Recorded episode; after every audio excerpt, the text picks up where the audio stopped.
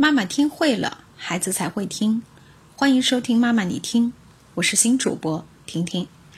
这两天接了一个个案，是一个妈妈，她说孩子今年十岁了，经常说不知道，问他吃什么说不知道，问他有什么想法也说不知道，问他为什么没考好还是不知道。总之，现在一听到孩子说不知道，就条件反射的火冒三丈。都说让孩子自己做选择，可是，一问三不知，怎么做选择啊？通常呢，听到这种问题，我们都会先邀请家长试着做几个深呼吸，把情绪安放在一边，先看看孩子说不知道这个现象背后发生了什么，然后我们再看该怎么解决这个问题。首先，我们来分析一下，孩子说不知道是口头禅还是真不知道。我们都清楚，语言呢其实只是一种表达方式，真正的加工是在我们的头脑里、思想上。我们听见了孩子说不知道，但是却看不见他的脑袋里在想什么。通常有这么几种可能性：第一，在他的头脑里没有相关经验的储备。孩子刚刚出生的时候是无知无助的，他会先从最重要的人身上那里去模仿学习，会接受他最信任的人灌输给他该怎么做。慢慢长大一些了，他学会了自己亲身去体验，能够因为自己的体验做出一些思考和总结。其实这是一个缓慢而循序渐进的学习过程。我们想一想。如果既没有人给他示范过，也没有人教过他该怎么做，他自己反复的尝试也没有什么结果，那他会怎么样呢？当然是说不知道。我记得曾经我有一个十四岁的孩子，他身高都接近一米九，有一次来我的公司玩，他带着一个他的好朋友，我有一个非常大的桌子。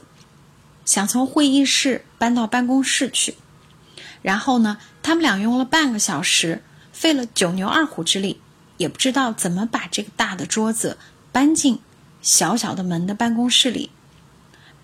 左搬右搬，试了好多回。这个时候，他妈妈刚好进来了，特别生气的说：“你看你笨的，连个桌子都搬不进去。”然后呢，我就过来给他做了示范，我告诉他。要倾斜到什么样的角度，桌子就可以搬进去。接下来我就问他：“嗨，小伙子，今后遇到类似的问题，你会做了吗？”他说：“当然没问题。”通过这个小小的例子，我想让大家知道，很多时候孩子并不是他真的不会，而是在他的记忆中没有相关的经验储备。我们做示范就是最好的引导他的办法。第二，孩子会很在意别人的看法而说不知道。其实呀，很多时候孩子尝试去说出自己的想法，可是还没有当他们说完，他们就会轻易的被打断、被评判，有的时候甚至是否定和长辈的教导。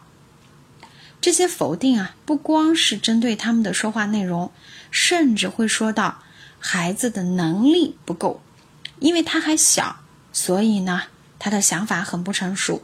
想想，其实我们每个人都很在意别人的看法，希望得到别人的肯定，对吗？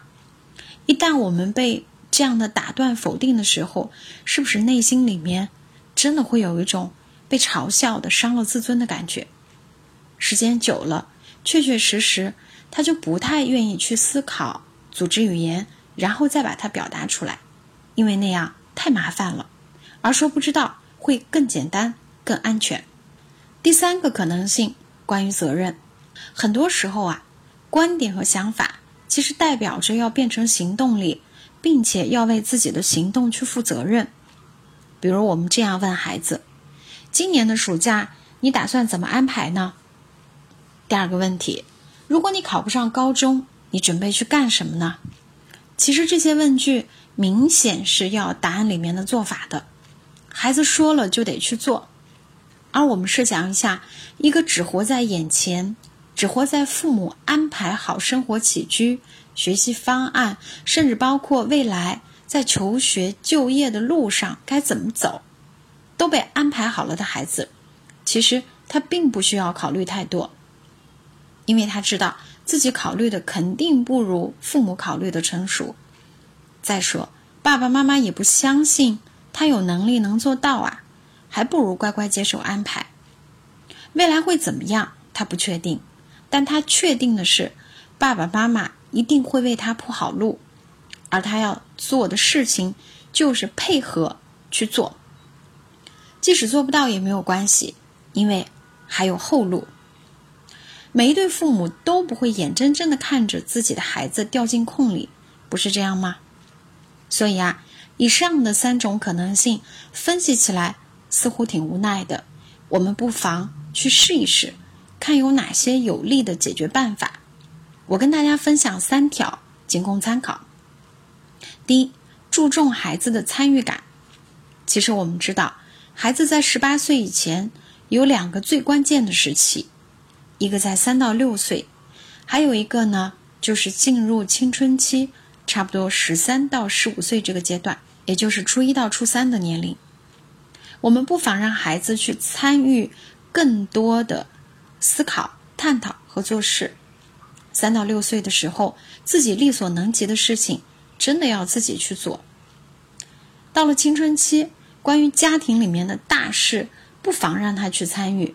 比如说照顾老人，周一到周五可以父母来，周六周日孩子有时间了，可以去承担一部分照顾老人的责任。还有呢，关于家里面买房子、给孩子换学校这些大事儿，都可以听听他的意见，因为。他也是家庭中的一员。当我们这样去做的时候，孩子既能够沟通交流父母的想法，也能够启发他自己的思想。我们都知道，其实每个人的大脑神经网络它本来就不是单一搭建的，越启发他，越用就会越灵活。第二，肯定与认同。其实呀，我们一开始在问孩子想法的时候，他肯定是碎片化的。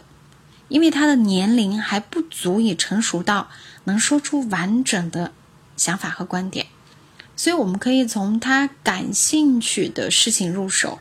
你知道，越是感兴趣的事情，孩子的表达就会越自然、越流畅。我们去引导他多去表达一些观点，特别是他自己的想法和别人不同的观点。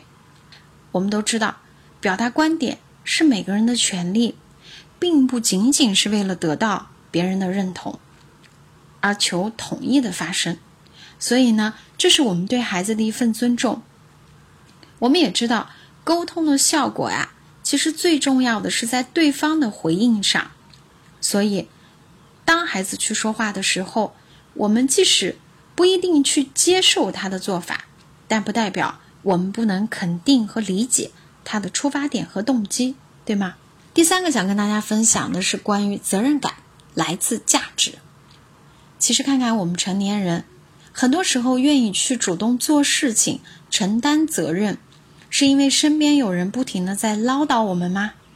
当然不是，越唠叨我们就会心烦意乱，而心情不好，做事肯定效果也不会好。我们之所以愿意去做、喜欢去做，是因为有价值。每当想到家人的生活，因为我们的努力会过得更好，孩子会更快乐，朋友会更加信任我们，那我们就更愿意做事情。所以，多为孩子做事情，找到价值而去点赞他。十岁其实就可以参与家里的家务，值得我们去点赞。十四岁呢，差不多就可以给同学去出谋划策，帮助伙伴解决问题，值得我们点赞。十六岁可以和我们一起去参与一些社会公益活动，带给身边人积极的正能量，值得我们点赞。想想，如果孩子的每一个生日都让他自己感觉到更有价值，那不是最有意义的事情吗？总之，孩子说不知道。其实只是一个现象，而为什么说出不知道，才是引导我们找到解决方向的最重要的地方。孩子的每一句不知道，背后都是一个成长机会。在节目的最后，也真心的期待所有的爸爸妈妈们能温柔善待孩子的不知道。期待每周一同一时间，婷婷和大家在这里相聚。